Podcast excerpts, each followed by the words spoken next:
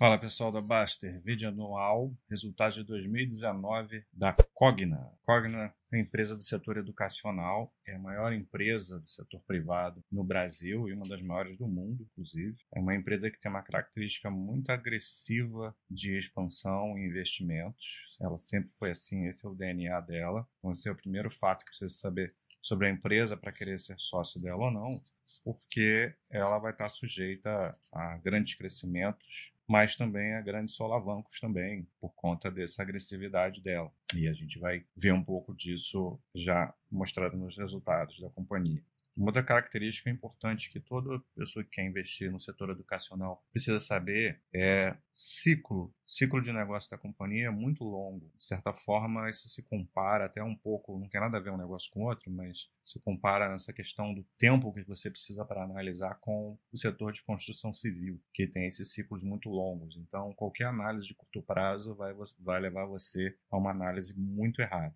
Então, eu sugiro aí um intervalo aí de mínimo de três anos, sendo tendo assim muito boa vontade, e o ideal seriam cinco anos aí, de três a cinco anos, então, para se avaliar o resultado de uma empresa do setor de educação aí, se os investimentos que ela, inclusive, fez muito forte em 2019, desde 2018, inclusive. Então, olhar isso aí para daqui a cinco anos, três, cinco anos pensamento da, da empresa é esse, muito para longo prazo. E como nesse momento, parecido com outros momentos anteriores, ela fez investimentos muito pesados, muito, muito grandes, então você vai ter impactos bem maiores nos resultados aqui de curto prazo. Então tem que ter isso em mente. Tem que ver qual é o plano da, da, da empresa para lá para frente, para final desse, desse período longo. É uma empresa que sempre teve seus resultados muito fortes, é, advindos da parte de graduação, especialmente a parte presencial, mas ela foi modificando isso, foi se diversificando.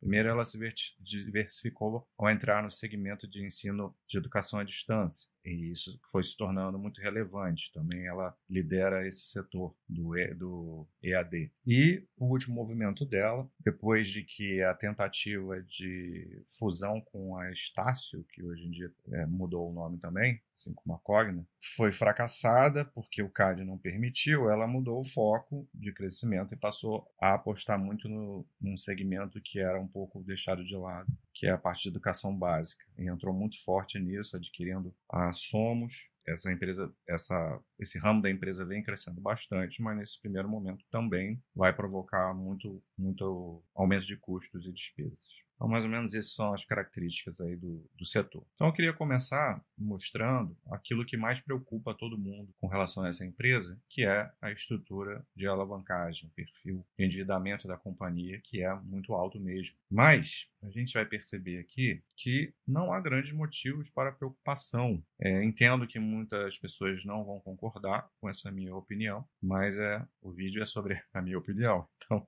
eu vou colocá-la aqui. Situação financeira, né? Vamos ver aqui. Ela partiu de um caixa no final do ano de 843 milhões e ela tinha ainda recebimentos de 233 milhões provenientes da PNLD. PNLD é, é, uma, é uma parte relacionada ao segmento básico que tem a ver com as, ed as editoras que fazem os livros que vão ser vendidos né, para as escolas. Então, esse é um ramo novo e que vem crescendo também. Então, tem algumas coisas que já foram recebidas dessa parte e tem ainda um pequeno percentual a ser recebido é, no primeiro, não sei se no primeiro ou no segundo TRI de 2020. E ela fez um follow-on, né? Fez uma oferta de ações e captou 2,5 bilhões. Então, isso fez com que ela aumentasse muito o caixa dela, que está em 3,6.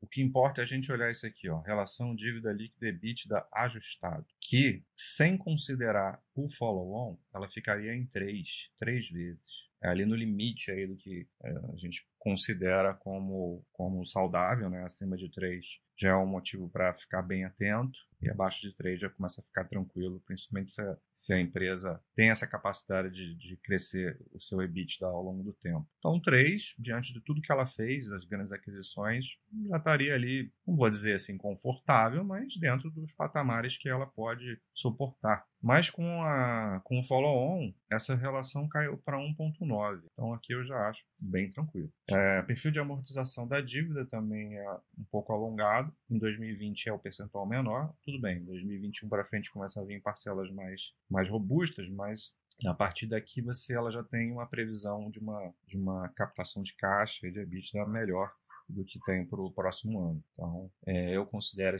estrutura, de capital, não vou dizer tranquila, porque ela nunca vai ser assim, não é a característica dela, mas equilibrada. É, detalhe, esse follow-on ele não foi feito para essa finalidade de diminuir a alavancagem da companhia. Ele foi feito porque inicialmente a companhia tinha a intenção de continuar fazendo aquisições, ia voltar para o mercado, continuar no mercado de M&A e M&A e fazer expansão. Mas agora tudo mudou, né? A gente não sabe. É, a empresa já falou que, que vai dar uma, uma pausa nisso aí porque o cenário para 2020 em frente é, é sombrio, né? Com essa história da pandemia. Então, de qualquer forma, tá aí a, captação que vai servir como um, um colchão é, financeiro para ela aguentar esse, esse tranco dessa dívida por esse período. Então, mesmo ela cancelando os dividendos propostos para o último trimestre de 2019, ela teve um payout de 68,6%, um payout até alto considerando tudo que ela está fazendo de a parte de expansão, né? Mas para o final do vídeo eu mostro mais detalhes sobre a dívida dela. Então aqui vamos falar dos resultados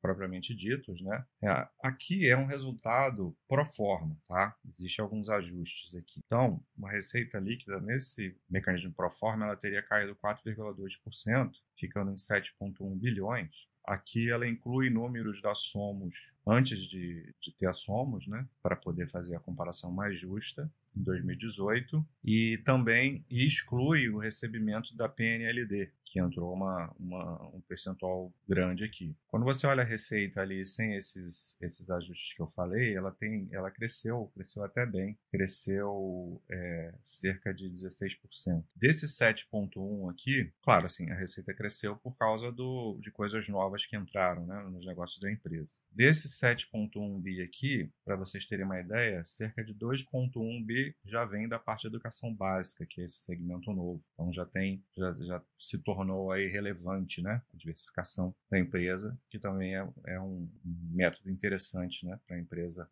ter mais tranquilidade para o longo prazo, essa diversificação sendo aumentada. Continuando olhando os resultados de forma pro forma, a gente vê que o operacional dela veio até bom, quase 4% de aumento, com 2,5 bilhões de EBITDA, uma margem EBITDA até é, ficando em 36,3%, até aumentando, mas esse aqui é um resultado, é um resultado ajustado, como eu falei. A, o EBITDA sofreu muito impacto de aumento de custos de serviços prestados, aumento de despesas operacionais, principalmente é, aumento do PCLD, que eu vou mostrar daqui a pouco, são as provisões para devedores duvidosos, né? A situação requer um ajuste nisso. E a receita ela, e o EBITDA também sofreram muito por conta da base de alunos no presencial, porque mudou o perfil, né? O FIES, que antigamente era um grande risco para a empresa, ela não vai passar a ser mais, mas ainda a gente tem respingos disso. A gente viu o resultado da Edux também, isso como que ainda existe aí uma margem de dificuldade nessa adaptação da praticamente ausência do FIES nos resultados da companhia. Futuramente isso não vai ser mais um problema, mas agora ainda está sendo por causa de, de evasão, né? Assim, o FIES tinha um percentual muito pequeno de evasão e, e um ticket médio bom, então mudou esse perfil agora, né? Então agora ela tem, essas companhias precisam lidar muito mais com controle de, de evasão, de fazer crescer a sua base de alunos no presencial, graduação presencial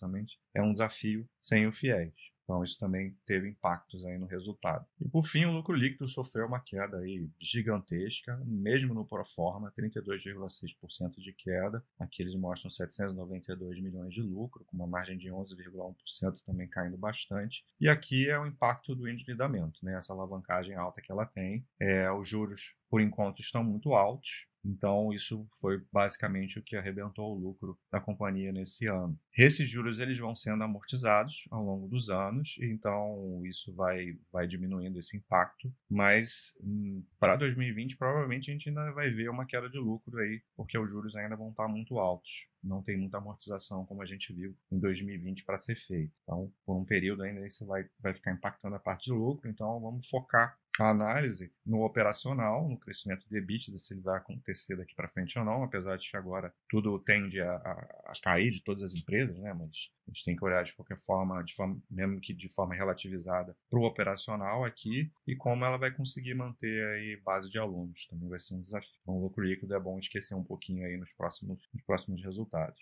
Aqui é que eu queria mostrar que eu falei lá da PCLD, né, provisão, provisão para crédito de, de, de, é, de devedores, né, devedores duvidosos, pessoas que podem se tornar inadimplentes. Ela fez uma, um aumento dessa provisão que, que estaria diminuindo, né, o, o em linha 13,8%, isso saltou para 29,9%. E aqui, isso aqui é a porcentagem da receita líquida, né? E aqui os valores em milhões, 336 milhões como que subiu isso aqui por conta já da questão da pandemia, das incertezas do cenário. Ela já fez uma provisão maior para poder estar tá resguardada, né? Pro, prova, provavelmente vai acontecer um nível de inadimplência muito grande aí ao longo de 2020, então ela já está provisionando é, bem mais aí, dobrando né, essa provisão para se sustentar ao longo de 2020. Isso na parte superior. Na parte de educação básica é mais tranquilo, ela até diminuiu isso aí. Aqui eu quero mostrar a geração de caixa da companhia, que continua muito boa, né? É outra coisa para a gente focar nesse período que o lucro líquido vai vir realmente pior. E aqui ela mostra a geração de caixa operacional pós-capex, né? Pós os investimentos.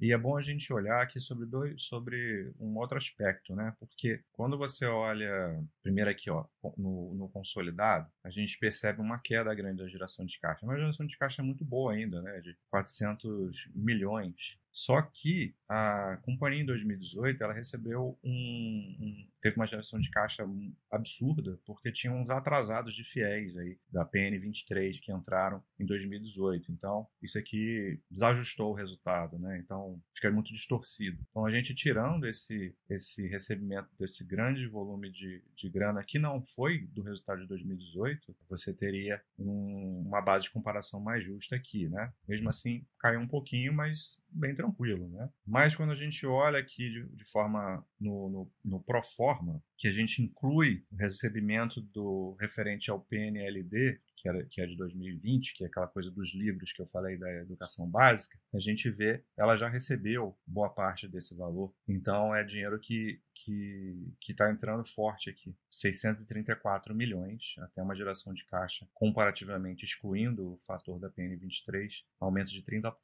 Então a gente vê essa capacidade da geração de caixa dessa empresa, mesmo em cenário tão adverso, tão, tão complicado que ela está vivendo agora. Então, a geração de caixa ajuda muito a companhia a continuar esse, esse ciclo de crescimento dela, a forma como ela atua, a geração de caixa ajuda bastante. Então, esse é um dos pontos positivos do resultado da Cogna. E para terminar, quero mostrar a parte do mais detalhes do endividamento líquido. A gente já viu lá no primeiro slide, comecei falando que a estrutura de capital está relativamente, falei não tão tranquila, porque é alta, mas equilibrada e tranquilo no sentido de poder acompanhar com tranquilidade, né? De, da, da companhia não estar tá perdida, sabe, sabe o que está fazendo. E quando você olha o histórico dela, sempre foi assim. Então, só para mostrar aqui o dívida, a dívida líquida dela, total de empréstimos 8 bilhões, a dívida líquida fica em 7,2 bi. Aí tem, tem algumas umas linhas aqui, né, com obrigações de curto e longo prazo, que aumenta para a dívida para 7,5 bi, e mais aí você tem contas a receber de curto e longo prazo, outras contas, e aí você fica com uma dívida líquida pro forma de 7,1 bilhões. Então aumentou muito em relação ao 2018, que era de quase 5, mas, como a gente falou já, toda essa geração de caixa, o follow-on que aconteceu, o, em comparação com o EBITDA que ela tem, é uma situação tranquila, entre aspas, para a companhia lidar com esse endividamento, que eu sei que é uma coisa que preocupa a muita gente aí que acompanha a empresa. Então é isso, gente. É uma, uma companhia que, que tem que ter calma para analisar, tem que conhecer um pouco aí de alguns detalhes. Não adianta analisar o número frio agora, esquece olhar lucro líquido por enquanto, deixa para olhar isso no intervalo de longo prazo. É, vamos ver como é, como é que a companhia vai se virar aí com essa situação inusitada que a gente está vivendo no nosso país e no mundo todo. Né? Então é isso. Um abraço.